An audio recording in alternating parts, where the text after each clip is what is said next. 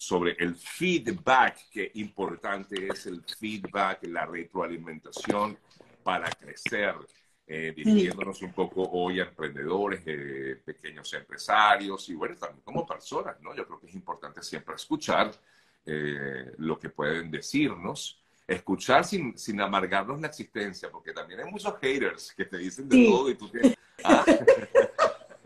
Sí, porque tú sabes cómo está serio. Buenos días. a todos los que se conectaron.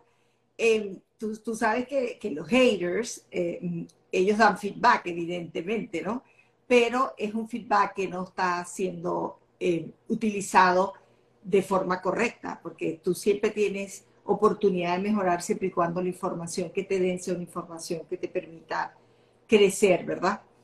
Entonces yo quería hablar de esto porque de verdad que eh, yo siempre recibo como data de, plataformas que hablan de la gestión del talento humano y esto cada día, la, capacidad de nosotros dar feedback es cada día más importante. Fíjate que feedback o retroalimentación, mira la palabra que tiene en medio de todo, todo eso, alimentación.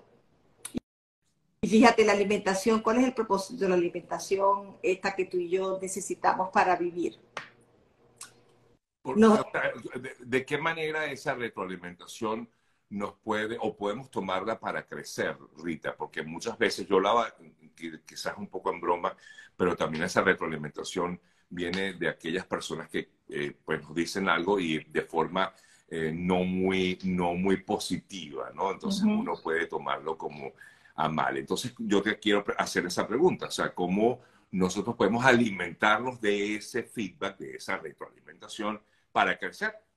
Bueno, Pif, cuando nosotros entendemos que esa es una conversación que tiene como propósito resaltar los resultados, bien sea logros, errores, aciertos, cómo los lograste, que es la estrategia. Es importante que si tú estás haciendo algo bien, yo pueda eh, entenderlo para que se pueda replicar. Y lo tercero, en cuanto a la persona en sí, qué comportamientos tú quieres mejorar, qué comportamiento tú quieres reafirmar, su compromiso, etcétera. Cuando nosotros vemos el feedback como una conversación que además tiene un propósito, un objetivo, y siempre el objetivo es tendiente a propiciar un cambio positivo que beneficie a las dos partes. Vamos a imaginarnos que eh, eh, eh, es una conversación de, un gerente con un miembro del equipo de trabajo.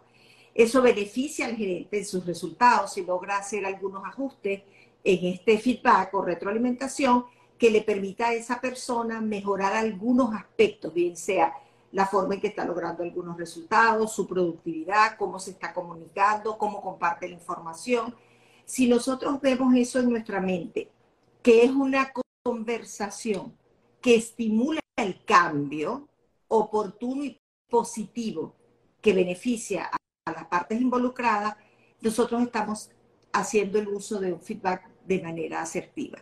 Y esto no solo tiene que ver con, con las empresas, Sergio, esto es parte fundamental de nuestra vida. Claro. ¿Por qué? Porque es lo único que nos permite a nosotros mejorar de forma con siente algunos aspectos que nos van a ayudar a generar un cambio en todo lo que queremos lograr en nuestra vida. Porque cuando yo tengo una conversación con mi hijo o con mi esposo o con mi socio o con mi amiga, donde yo quiero en esa conversación ajustar algunas cosas que yo estoy sintiendo o que siento que pueden mejorar algunos de los hábitos de él, si yo lo hago en función de que se entienda que es para un cambio positivo, entonces nosotros vamos a lograr los resultados que queremos. Y el feedback va a tener eh, un, propósito mayor, porque básicamente el feedback te ayuda a reconocer, aprovechar y a orientar el cambio. Reconocer, aprovechar y orientar el cambio, no mandar el cambio, no recomendar, es orientarlo. Porque la conversación debe ser tan nutriente que nos va a permitir a los dos usar esos elementos para cambiar lo que sea necesario para seguir logrando cosas positivas, porque nadie da feedback para reforzar una conducta que no es buena.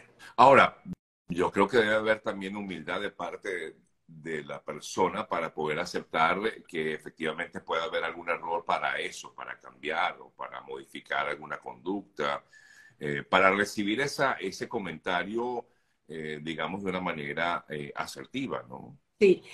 Bueno, por eso, si tú eres el que vas a iniciar esa conversación, ah. porque necesitas que tu equipo de trabajo haga algunos cambios o ese o esa persona que tú le consigues una cantidad de cosas positivas, pero que tiene un, una, una tontería, algo de su personalidad, algo de la forma en que se comunica, algo que tiene que ver con errores que comete de forma frecuente, porque, por, varias razones. Cuando tú vas a iniciar ese, ese feedback, hazlo con los elementos que te permitan no atacar a la persona. Y después al al final voy a dar tres recomendaciones para hacer un feedback que, sea efectivo. efectivo. Y para que no, porque cuando tú lo centras en, tú tienes este problema, tú estás haciendo esto mal, tú, llega un momento en que tú dices, bueno, coño, sí, tú no eres perfecto tampoco. Exacto, exacto. Y empieza como esa, esa guerra. Y por eso ayer veía a un influencer, Sergio, decir, pedir lo mismo, básicamente estaba pidiendo un feedback de respeto un feedback que le permitiera a ella mejorar y generar cambios que tuvieran un impacto en su comunidad. Pero lo demás no es un feedback, es ataque. Entonces le dijeron, lo que pasa bueno, pero no te gustó lo que te dije. Hoy día, hoy día eh, cuando hablas de feedback o cuando hablas de, pedir eh, eh, cualquier comentario inmediatamente, pues se traduce en eso que acabas de decir, no ataques. O sea, la verdad es que no. Claro, y eso ella entonces ella, ella lo único que pidió fue que si había algo que no les gustaba, ¿verdad? Que no tenían que, que faltarle respeto, simplemente decirle, mira, ¿sabes qué? A mí no me gusta como tú te pintaste el pelo. Y ella dice, eso yo lo respeto, porque eso no le puede gustar a todo el mundo. Pero que le empiecen a decir calificativos que son despectivos, ella dice, mira, no ganan ustedes ni gano yo. O sea, porque quien está escribiendo eso, diciendo eso, no se está sintiendo bien, ¿verdad? Pero fíjate, te voy a dar algunos porcentajes que sabes que me encantan. Este, de eh, Office Vibe es una plataforma que le sirve a todos los que están en proceso de liderazgo para encontrar data, porque tú como empleado puedes mandar data anónima que ellos procesan, o sea, información anónima, personas que ellos después califican en una data, y ellos dan alguna información que si tú estás en proceso de liderazgo te ayuda muchísimo. Y fíjate, él dice, ellos dicen que el 96% de los empleados quiere recibir feedback y solo el 30% lo recibe. ¿Y por qué hoy en día cada vez más ellos quieren recibir feedback? Porque esa es la única manera que tú mejoras o cambias algo que no estás haciendo bien. Y eso tiene un impacto en todo, en la organización, en tu desarrollo profesional, etc. Luego Harvard Business Review dice que el 72% de las personas sienten que su desempeño mejoraría si ellos reciben feedback correctivo. Fíjate, correctivo, positivo y oportuno. Y también para hoy en día que las empresas tienen un trabajo extraordinario en posicionamiento y en branding, en marca, Sergio. Dice que las marcas empleadoras que hoy están teniendo un problema terrible en captar talento, tú sabes que cuesta conseguir gente buena, profesional que sientes en las sillas y que quiera tener compromiso, ellos dicen que los, que buscan el empleo ven dos cosas importantísimas en estas datas que ahora son abiertas. Si la comunicación es clara en la organización y si hay feedback regular. El 51% considera que si hay feedback regular, ellos van a poder tener capacidad de crecimiento.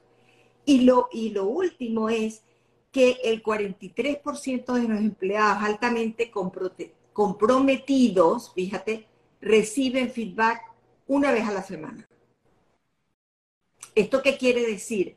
Yo quiero estar en una cultura, en una organización, en un equipo donde me retroalimenten y yo pueda crecer y mejorar. Claro. Porque la única manera que tú puedes decir, bueno, esto, esto lo voy a corregir, es cuando tú ha sido informado y por eso me encantó esto de permite reconocer, aprovechar y orientar el cambio.